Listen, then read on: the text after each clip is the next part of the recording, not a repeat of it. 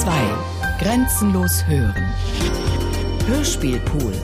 Große Produktionen zum Herunterladen. Mehr Informationen unter www.bayern2.de.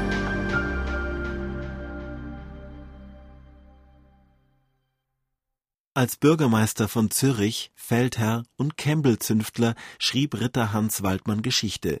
Als Landreformer war er bei den Bauern unbeliebt und wurde auf ihren Druck 1489 hingerichtet.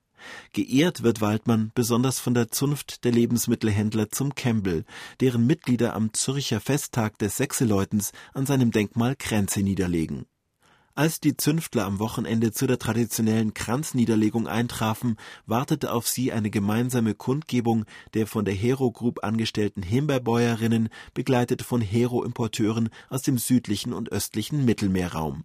Das Denkmal, so die Demonstranten, ehre einen Unterdrücker der Bauern und der Einsatz arabischer Nationaltrachten zur Vertreibung des Winters sei ein kolonialer Brauch.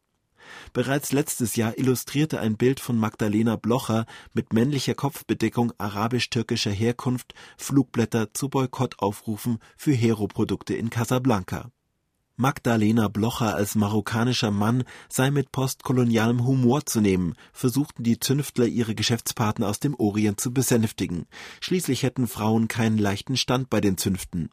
Im Allgemeinen sei die Schweiz neutral, führten sie weiter aus, doch die Neutralität beträfe nicht die Kleiderordnung. Die Demonstrantinnen brachten daraufhin den Vorschlag vor, Herrn Waldmann für das Fest mit einem himbeerrotfarbenen Schleier zu verhüllen. Als Solidarität mit dem verschleppten Rotkäppchen wollten sie diesen Vorschlag allerdings nicht verstanden wissen. Zugleich appellierte eine Gruppe ägyptischer Herohändler an die israelische Regierung, den Aufenthalt von Rotkäppchen im jüdischen Staat zu dulden, obwohl die jüdische Identität seiner Mutter nicht nachgewiesen werden kann. Bekanntlich legte sich Rotkäppchen in Italien eine falsche Großmutter zu, um die Spuren seiner ohnehin ungeklärten Herkunft weiter zu verwischen